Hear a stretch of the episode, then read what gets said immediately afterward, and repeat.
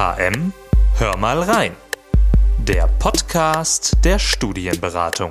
Studentischer Gastbeitrag zum Thema ganzheitliche Projektabwicklung. Herzlich willkommen. Mein Name ist Christopher Reich und ich führe euch durch den Podcast. Ich würde das Ganze mal mit einer Frage beginnen. Stellen Sie sich vor, es wird gebaut und keiner streitet. Undenkbar, richtig? Nein, auf gar keinen Fall. Die Lösung heißt ganzheitliche Projektabwicklung. Hierzu befrage ich heute Professor Dr. Sandra Ibrom. Meine erste Frage an Sie. Wie sind Sie auf Ihr Thema gekommen? Wird dort viel gestritten? War das ein Auslöser?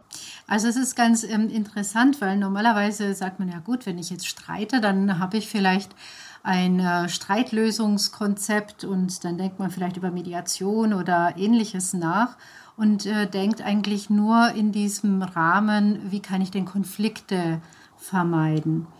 Und ähm, ja, da war ich wirklich ähm, jahrelang damit beschäftigt. Und mein Thema jetzt, diese ganzheitliche Projektabwicklung, die hat da sehr viel damit zu zu tun, fängt aber viel früher an.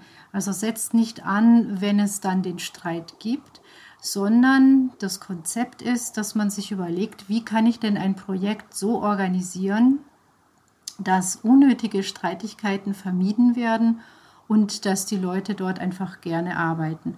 Und das ist ein Forschungsprojekt gewesen, das ich 2020 aufgesetzt habe und eigentlich ähm, ja auch im Ausland forschen wollte. Nur leider ähm, konnte ich durch Covid äh, dann nicht so die Reisen unternehmen, die hier vielleicht auch ähm, erforderlich gewesen wären, denn eine solche partnerschaftliche Art der Projektabwicklung findet tatsächlich schon in vielen Nachbarländern statt, vor allem in äh, skandinavischen Ländern, in ähm, angloamerikanischen Ländern.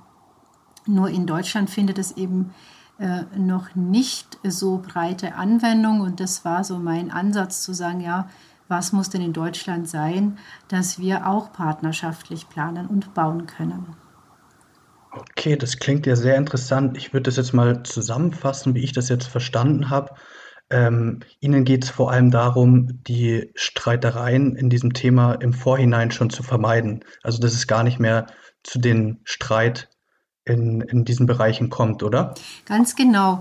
Denn äh, Streitigkeiten in dem Bereich Planen und Bauen machen eigentlich immer eins deutlich, da gibt es Themen, die ungelöst sind und die Menschen, die damit beschäftigt sind, die haben gar keine andere Wahl, als sich dann eben zu diesen Themen vielleicht oder manchmal haben sie keine andere Wahl, sich zu diesen Themen tatsächlich im Konflikt auseinanderzusetzen. Und wenn man sich jetzt eben überlegt, die Projektabwicklung, so nennt man eben Planen und Bauen von ähm, ja, Gebäuden, wenn man die jetzt so organisiert, dass die ähm, einfach passt, also gar nicht so sehr der Fokus liegt nicht nur auf Konflikten, sondern wie kann ich denn optimal bauen, sodass jeder zufrieden ist, dann entstehen automatisch weniger Konflikte. Okay, ja genau, das wäre dann eigentlich auch für jeden vorteilhaft, wenn es keine Konflikte gibt das ist ja auch ihr Ziel sozusagen, würde ich mal sagen, oder? Also, dass man für jeden das angenehmer macht und das dann auch besser funktioniert, oder? Ja, und es ist eine wirklich schwierige Angelegenheit, weil es gehört dazu, dass eben alle Interessen, die hier am Planen und Bauen sind, ähm, irgendwie miteinander zusammengebunden werden, zusammenfinden, sich integrieren in eine Gesamtlösung. Und das ist ähm, natürlich schwierig. Wir haben heutzutage viele Schnittstellen am Bauen. Äh, am Bau. Wir haben sehr viele spezielle Unternehmen, Fachingenieure. Also es ist alles sehr kleinteilig mit sehr vielen Beteiligten. Und da ähm, ist eben ein Hauptpunkt, äh, der auch zu Konflikten führt, die äh, schlechte oder mangelnde Kommunikation, aber auch ein ähm, unzulängliches Informationsmanagement. Das sind dann so Punkte, die in dieser ganzheitlichen Projektabwicklung eine ganz wichtige Rolle auch spielen. Okay, ja klar, das versteht man, wenn halt viele Leute zusammenarbeiten, dann gibt es immer Reibepunkte. Und Sie sagen ja, Kommunikation ist mit eines der größten Probleme. Was mich jetzt noch interessieren würde, Sie haben gesagt, in anderen Ländern funktioniert das schon viel besser als in Deutschland. Ähm, gibt es da irgendwie spezielle Gründe dafür oder was haben Sie da? Ähm Tatsächlich, so genau kann man es natürlich jetzt nicht sagen, aber mit einem Punkt habe ich mich wirklich intensiver beschäftigt. Wir haben tatsächlich eine, ähm, ja, eine Streitkultur äh, im, im Sinne von Unkultur bei uns in Deutschland beim Planen und Bauen. Und ich komme ja aus der ähm, juristischen Ecke. Und so habe ich mir die Verträge und die Gesetze und die rechtliche Seite der unterschiedlichen Länder mal angeschaut. Also wie sind die ähm, Branchen in Skandinavien, ähm, in England und so weiter aufgestellt. Und da kann man eben feststellen, zum einen gibt es dort ähm, keinen so klaren gesetzlichen Rahmen fürs Bauen zum Beispiel. Also da gibt es nicht das private Baurecht im äh, angloamerikanischen Bereich, sondern die Parteien hm, müssen das alles über Verträge absichern, was sie da gerne hätten voneinander. Und das führt eben dazu, dass man da mehr so Standardverträge hat, die man aber auch noch mal so ein bisschen individualisiert.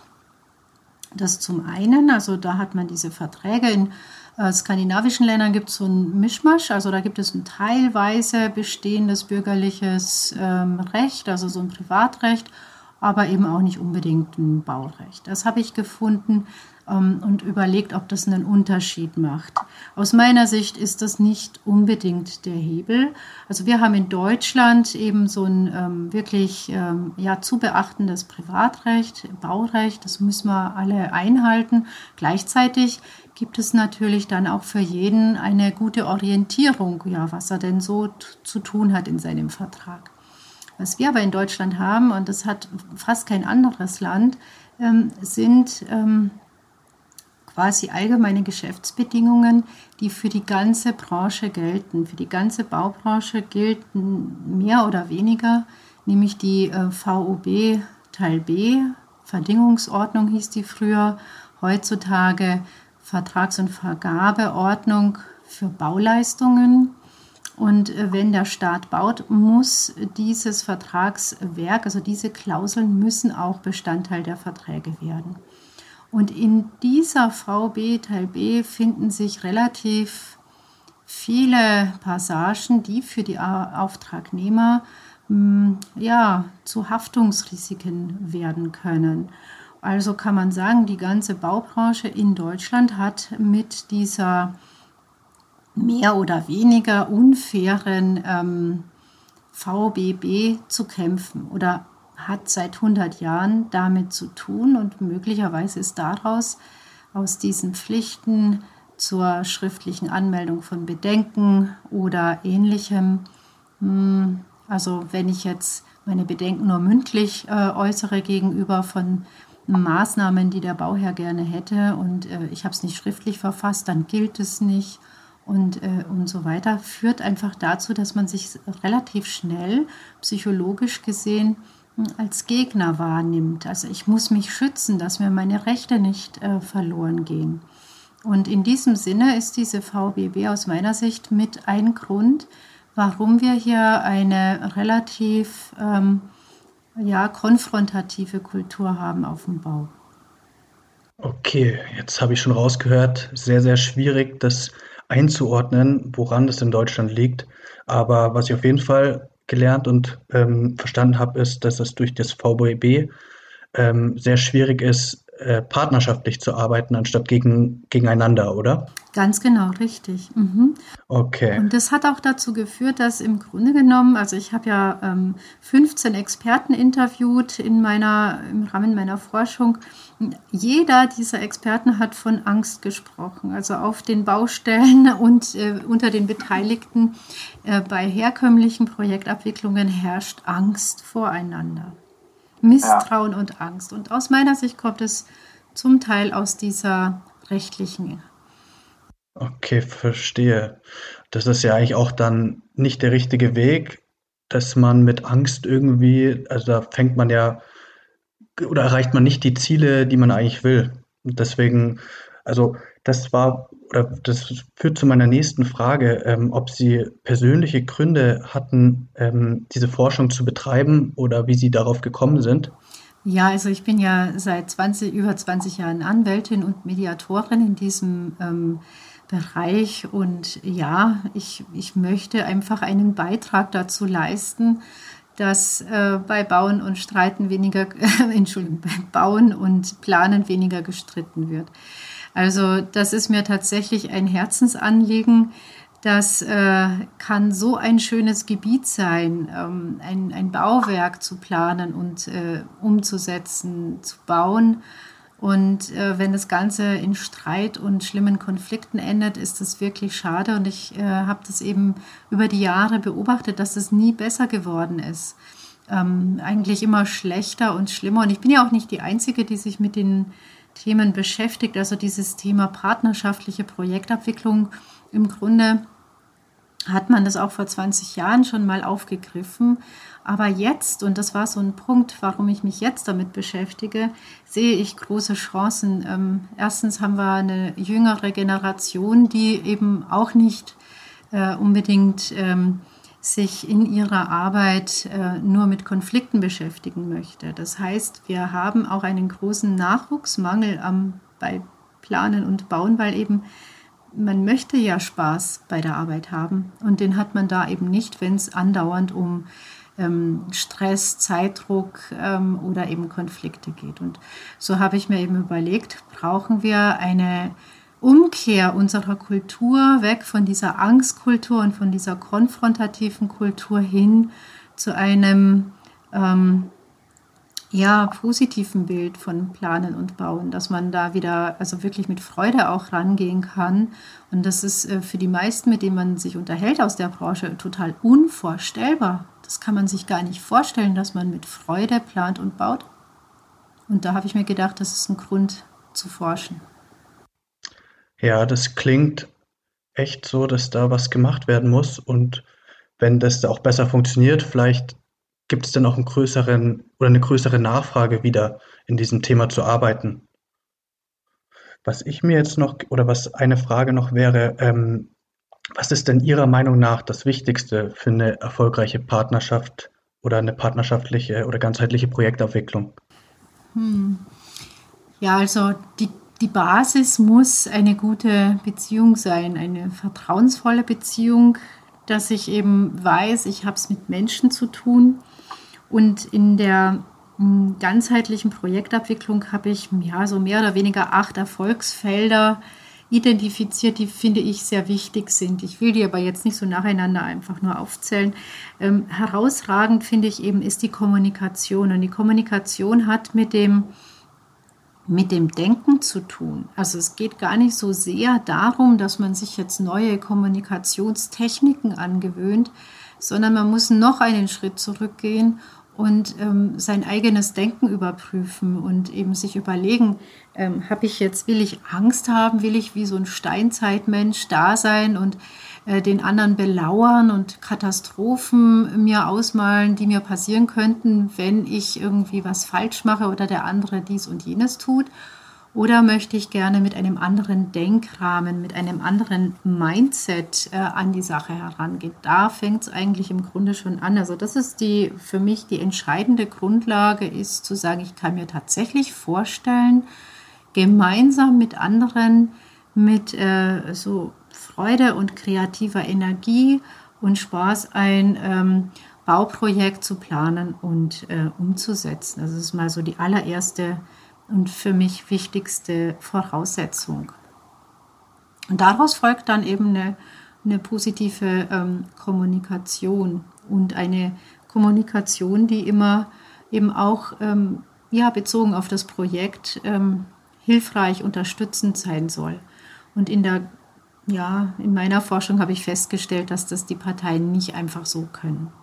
Also aktuell brauchen die unbedingt Unterstützung. Das kann man nicht verlangen, wenn man von einer Kultur kommt, die so ist, wie ich sie vorhin beschrieben habe, kann man nicht sagen, oh, jetzt überlegen wir es uns mal kurz anders.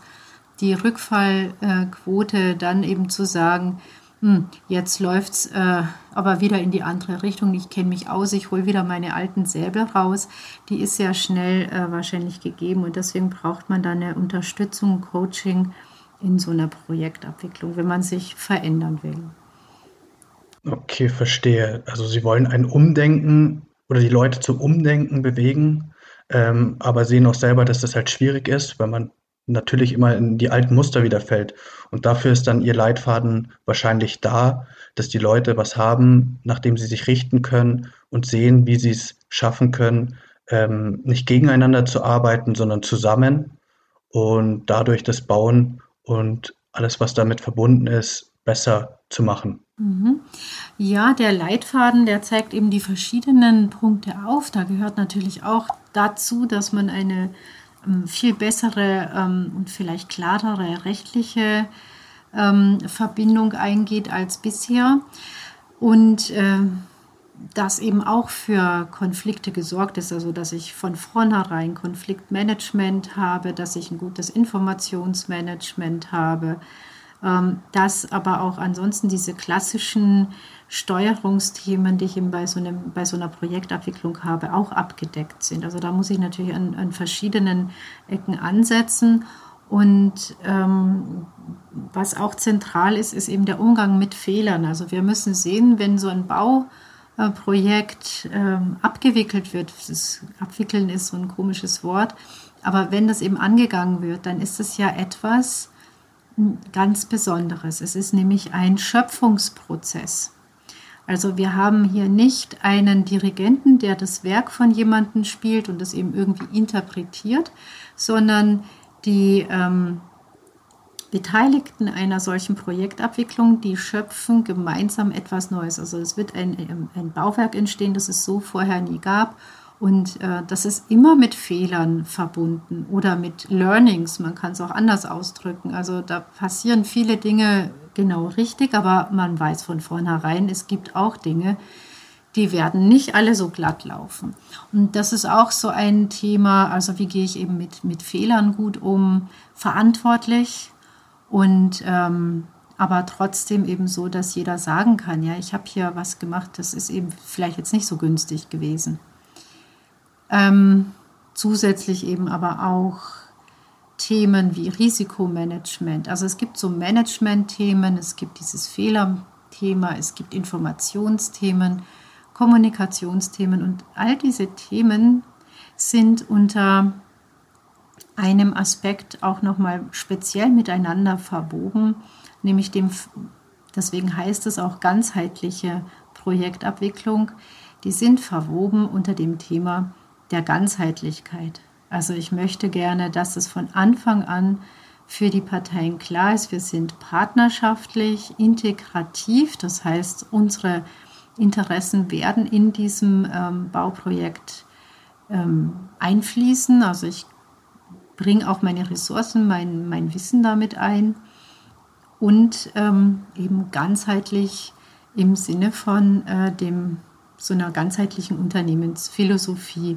Herangehensweise, sodass ich ähm, eben den Auftraggeber respektiere, aber auch die Auftragnehmer mit ihren Interessen, dass ich die Wirtschaftlichkeit eines Projektes im Sinn habe, dass ich aber auch Innovationschancen erkenne, dass ich Verschwendung vermeide und so weiter. Also das liegt mir ganz äh, am Herzen und auch das können die ähm, Beteiligten von alleine meistens nicht. Und deswegen ist es nicht nur mein Leitfaden, also der bringt mal die Information so ein bisschen auf den Punkt, sondern es ist vielmehr auch ähm, der Kern meines Ansatzes ist, dass wenn wir einen Kulturwandel hier in der ähm, Branche erreichen wollen, müssen wir in einer in der aktuellen Zeit einfach äh, oder einer Übergangszeit so arbeiten, dass die Zusammenarbeit der Projektpartner begleitet wird von Menschen, die neutral sind, die dem Projekt aber verschrieben sind, die kommunikativ unterstützen und äh, eben Konflikte vorbeugen. Also das wären typischerweise Menschen, die Moderatoren, Coaches oder Mediatoren sind, die einfach von Anfang an begleiten. Denn ich habe kein einziges Projekt erlebt, bei dem ähm, also ich habe ja welche untersucht, bei dem das dann auf Dauer funktioniert hat, was man sich am Anfang vorgenommen hat. Und meiner Meinung nach liegt es daran, dass eben zu wenig ähm, gecoacht wurde und auch äh, dieser mediative Aspekt vernachlässigt wurde. Und den halte ich für extrem wichtig, jetzt, wenn wir einen Kulturwandel anstreben. Okay, das klingt ja sehr interessant.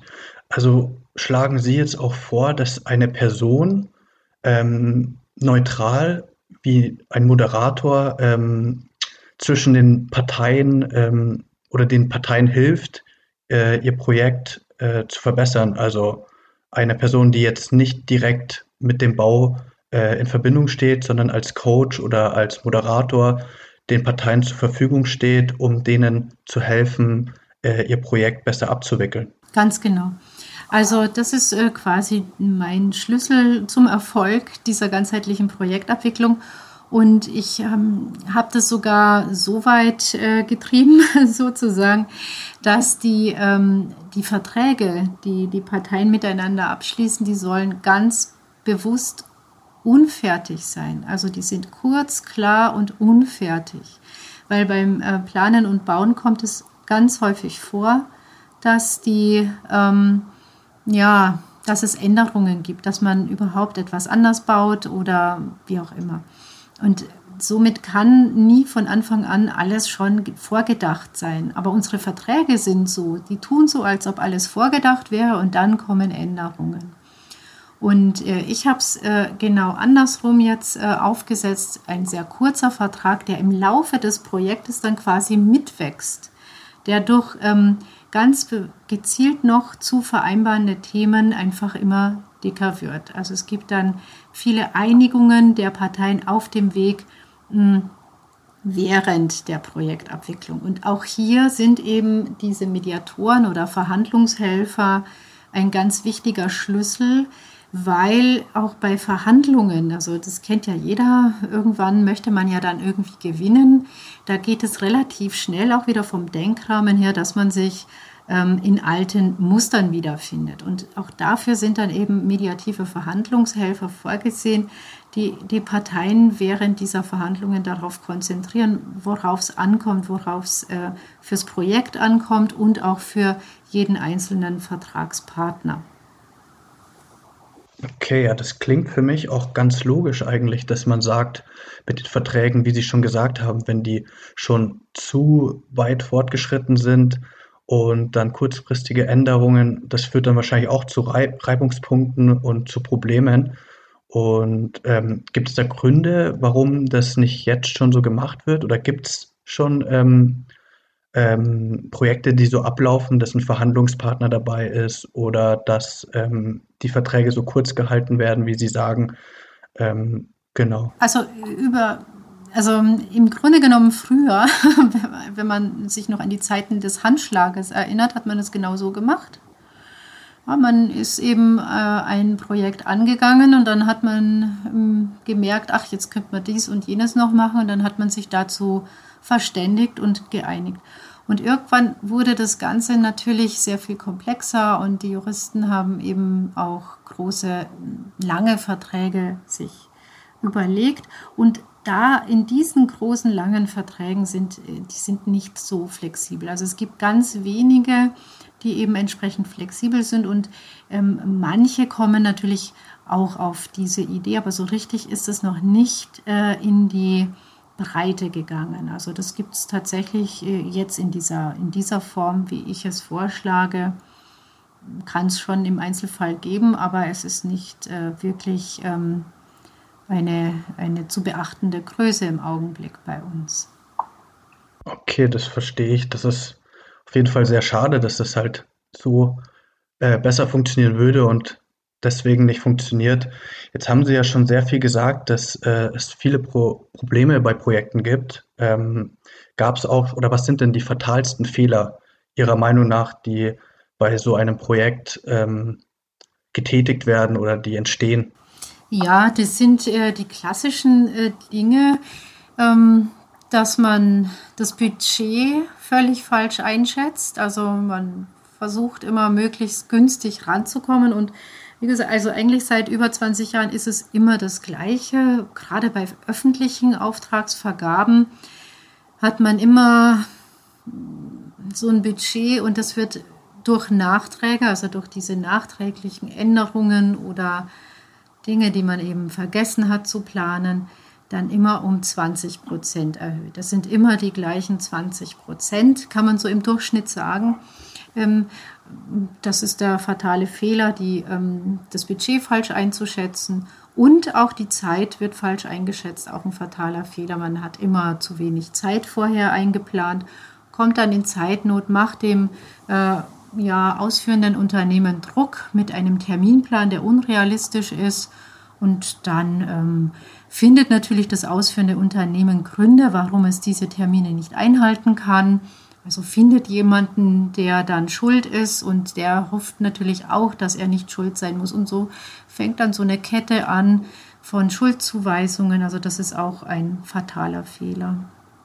Und ja, eben ähm, unklare und ähm, wirklich konfrontative Verträge, bei denen ich gezwungen bin, äh, eben zu, äh, viel zu schreiben und äh, die mich eben knebeln. Ja, die führen auch zu einer wirklich schlechten Abwicklung. Was mir da jetzt direkt in den Kopf gekommen sind, als Sie das erzählt haben, ist mir jetzt der Berliner Flughafen zum Beispiel. Wäre das so ein Beispiel für falsche Kalkulation vom Preis, also vom Budget und von der Zeit? Ja, also so, so ähm, diese großen Bauvorhaben, diese öffentlichen Bauvorhaben, die haben immer dieses Problem dieses politischen. Und ähm, da gibt es ganz häufig natürlich, das ist so ein Klassiker, dass man dann sagt, ja, wir kriegen das in ganz kurzer Zeit für ganz wenig Geld hin, weil alles andere würde natürlich dann vielleicht auch gar keine Zustimmung finden, erstmal politisch und naja, und dann hat man sich verkalkuliert. Also ja, aber es gibt äh, von diesen großen ähm, äh, Baustellen, also da gab es ja ähm, Kosten- und Terminüberschreitungen, die sind wahnsinnig. Also zum Beispiel die Kostenüberschreitung Berliner ähm, Flughafen waren über 400 Prozent. Ja. Ja. Das ist schon sehr enorm, ja. Genau. Und ähm, da haben wir natürlich, äh, das sind so, so ganz äh, schlechte Beispiele oder große Beispiele, aber in, in die Richtung geht es natürlich, ja. Mhm. Okay, verstehe. Ähm, denken Sie, dass die oder viele von diesen Problemen oder Konflikten vermieden werden könnten, wenn man anders von vornherein reingeht mit Ihrem Leitfaden, mit Ihrer Projektabwicklung? Absolut. Also, und es gibt Beispiele, also etwa in, da wäre ich ja gerne hingereist, um mir das nochmal genauer anzuschauen, ähm, etwa in, in Finnland, also die eben die partnerschaftliche Projektabwicklung durchführen, auch ganzheitliche Aspekte also beinhalten, nämlich äh, ganzheitlich auch unter einem wirtschaftlichen Aspekt, dass man das Ganze auch so organisiert, dass es wirklich auch wirtschaftlich ist. Stichwort Lean Management-Ansätze werden da äh, eben auch ähm, verwendet im Bauen. Jetzt weiß man natürlich, Lean Management kommt eigentlich aus der Produktion. Das heißt, ich schöpfe hier nichts Neues, sondern ähm, äh, produziere etwas, was ich mir vorher ausgedacht habe. Aber manche Maßstäbe, manche Überlegungen, Vorgehensweisen kann ich eben aufs Bauen übertragen. Und da hat sich das sogenannte Lean Construction herausgebildet, das wir eben in Deutschland auch haben ähm, und äh, vor allem eben in partnerschaftlichen Projektabwicklungen haben. Aber das muss eben eingebettet sein in ein stimmiges äh, System. Und aus meiner Sicht ist der äh, Ansatz, den ich jetzt hier gefunden habe mit der ganzheitlichen Projektabwicklung, genauso ein äh, stimmiger Ansatz. Und in Finnland, um das nochmal kurz zu sagen, hat man äh, so viele Erfolge mit der partnerschaftlichen Abwicklung, mit diesem Lean. Ähm, Thema. Also man hat kaum mehr ähm, Fristüberschreitungen, kaum Kostenüberschreitungen. Die meisten Projekte dort werden in der Zeit und in dem Budget fertig. Also das äh, sind schon so Zeichen, dass ich ähm, davon überzeugt bin, wenn man es jetzt richtig angeht, dass es auch in Deutschland möglich ist. Man hatte eben in Finnland oder in all den anderen Ländern nicht diese Kultur wie hier, dass man sich so ähm, feindlich gegenübersteht, ja, die wir hier haben.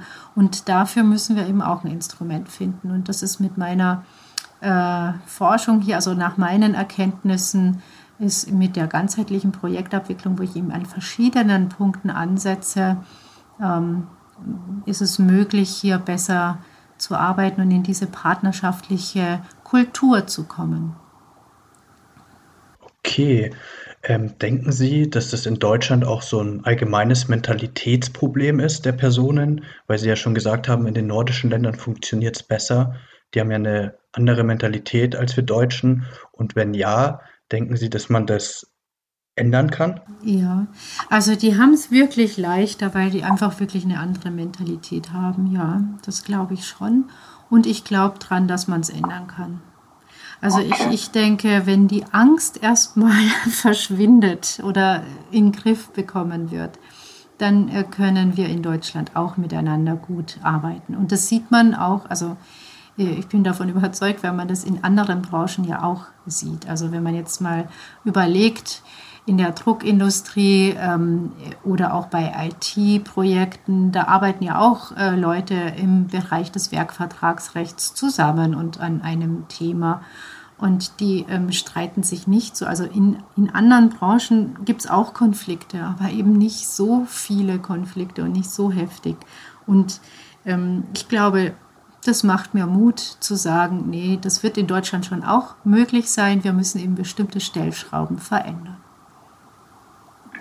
Ja, das ist ja auch wirklich schade, weil ich höre jetzt bei Ihnen keinen Nachteil raus, warum man das nicht so machen sollte. Oder gibt es noch irgendeinen Nachteil von einer partnerschaftlichen Projekt, äh, ganzheitlichen Projektabwicklung? Hm.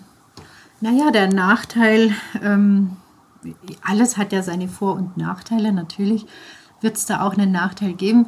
Der Nachteil aktuell ist, dass es noch gar nicht so richtig ähm, natürlich ähm, in Gang gekommen ist. Wir brauchen hier natürlich noch mehr Erfahrungen. Da werden wir auch Nachteile vielleicht entdecken.